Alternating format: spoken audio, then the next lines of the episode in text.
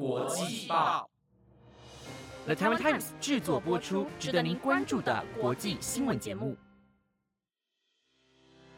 欢迎收听台湾国际报，我是怡安，马上带您关心今天三月三十号的国际新闻重点。在今天的节目开始之前呢，先麻烦大家滑到下方的资讯栏，在底下，在底下追踪台湾国际报的 Instagram，只要追踪了，就可以在 Instagram 上面知道更多国际名人的介绍，或是每周的重点新闻整理，有时候还会有有趣的现实动态，可以跟小编一起互动哦。今天的第一则新闻要带您持续关心到缅甸方面的消息。就在三月九号的台湾国际报当中，跟各位提到的，缅甸军方在三月八号大力搜查缅甸的独立媒体之后。缅甸军方更是在三月十五号的晚间切断缅甸全国的手机网络，再加上三月二十七号的血腥镇压之后，缅甸的新闻工作者更是面临到了人身安全的问题。根据一名在仰光的独立媒体工作者接受中央社的访问时指出，现在在缅甸的前线记者跟抗议民众的处境都一样危险，即使戴着头盔也难以抵挡军警的子弹。而在军政府切断手机网络之后，更大幅提高了新闻工作的难度。另外一位在新闻界工作十多年的独立媒体资深编辑泽雅告诉中央社，在政变后大约一个礼拜，许多记者和编辑都不再进公司，而是四散在全国各处，甚至包括了同事彼此之间都不知道对方的藏身之处。但是都会尽量在一定的期间内互相确定彼此是否安全。不过在面对如此的困境之下，泽雅坦言自己有想过要辞职，然后匿名工作。不过现在这个时间点，不管到哪里或是做什么都不安全，倒不如想办法贡献自己的力量，为缅甸做点事情。同时，泽雅也表示自己对于独立媒体在缅甸的未来是不抱任何希望的。每个新闻工作者都非常担心缅甸的现。况，但是他们仍然会做好他们的工作，因为现在比任何时候都更需要新闻报道。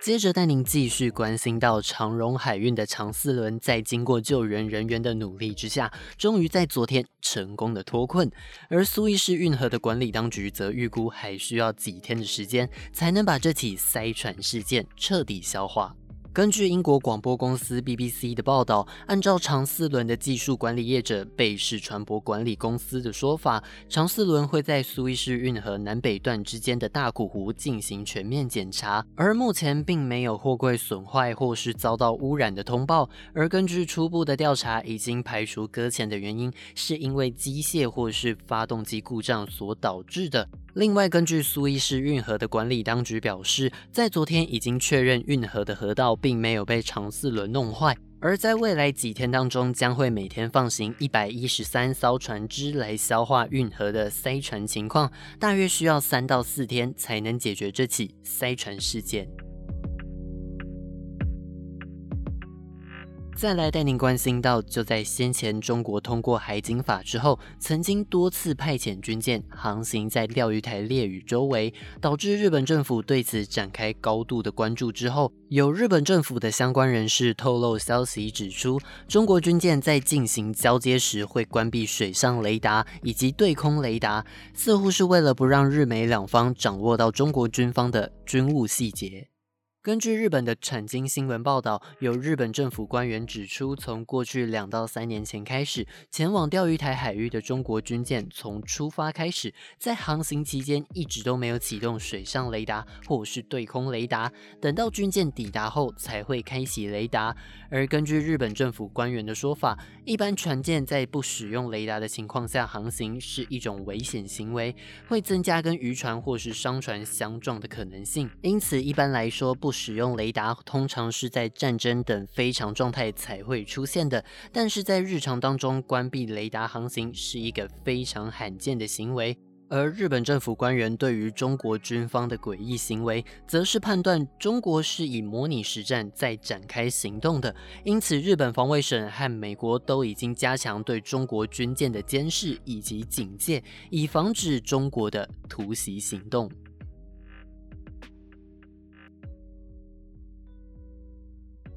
接下来带您关心到，在今天有二十三个国家领袖跟世界卫生组织 WHO 一同支持，要制定一项国际条约，来帮助全世界应应在未来可能遭遇到像是新冠病毒的卫生紧急事件。关于制定国际条约的构想，是欧洲理事会主席米歇尔在去年十一月的 G 二十高峰会上所提出的。这个构想是想协助以及确保各国都能平等的取得对抗疫情的疫苗、药品以及诊断工具，希望未来能减少像是现在新冠病毒所造成的严重后果。而这个构想在今天获得了英国、法国、德国、希腊、南韩以及西班牙等二十三个国家以及世界卫生组织的正式支持。而国家领袖们也表示，这样的一项国际条约的主要目的是要强化整个国际在因应未来疫情上的弹性，并同时强调，作为各国以及国际机构的领袖，他们有责任要确保全世界从新冠疫情当中汲取教训。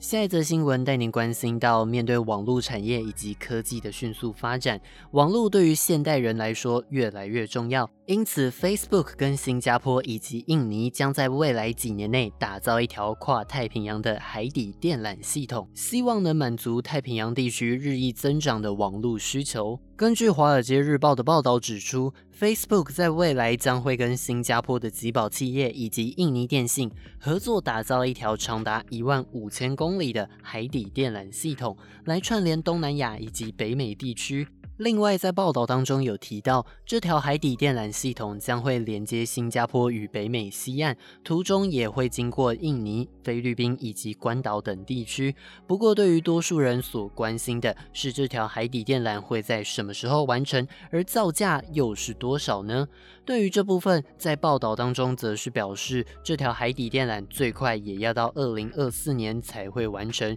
至于总造价是多少，并没有明确的指出。但是报道却透露出，光是新加坡的集宝企业所承担的项目成本就已经要价三点五亿美元，大约是新台币一百亿元左右。由于今年的春雨减少，再加上去年没有台风来报道，台湾正面临五十六年来最严重的干旱。而现在也有县市准备实施限水措施，希望能缓解台湾的旱灾。而相较于台湾的干旱，在南亚的印度现在也因为热浪来袭，创下了从一九四五年以来三月单月的最高温。根据印度斯坦时报引述印度气象局的消息指出，印度在每年二到三月的合力节过后，国内的气温都会迅速飙升，而印度的首都新德里更是出现热浪，在三月二十八号当天出现了摄氏四十点一度的高温，创下一九四五年三月以来的三月最高温。由于印度在去年年底到今年年初的冬季气温并没有特别低，甚至在今年年初气温更是迅速攀升，因此许多气象专家都预测今年印度的夏天可能会非常的炎热。而印度气象局也指出，目前在印度的西北部、中部和西部都可能出现热浪，但是当热浪出现的时候，往往也会伴随着雷雨气候，因此印度气象局也对东北各省发出大范围的降雨。与警讯，希望能减少因气候变化造成的灾情。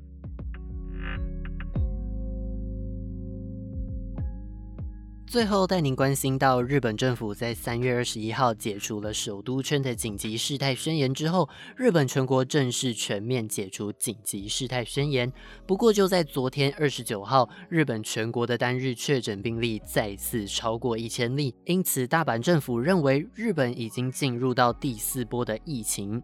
根据 NHK 的报道，日本的在野三党立宪民主党、共产党以及国民民主党在今天的国会上提到，在野三党认为导致新冠疫情再次扩大的主要原因，包括了日本政府解除紧急事态宣言的时机过早，另外也无法进一步的做好病毒筛检体制，再加上不断的误判疫情以及应变迟缓，才会导致疫情再度扩大。而在野三党也提出，如果中央政府无法阻止第四波的疫情爆发，那么中央政府要负很大的政治责任，同时内阁也应该要一同请辞。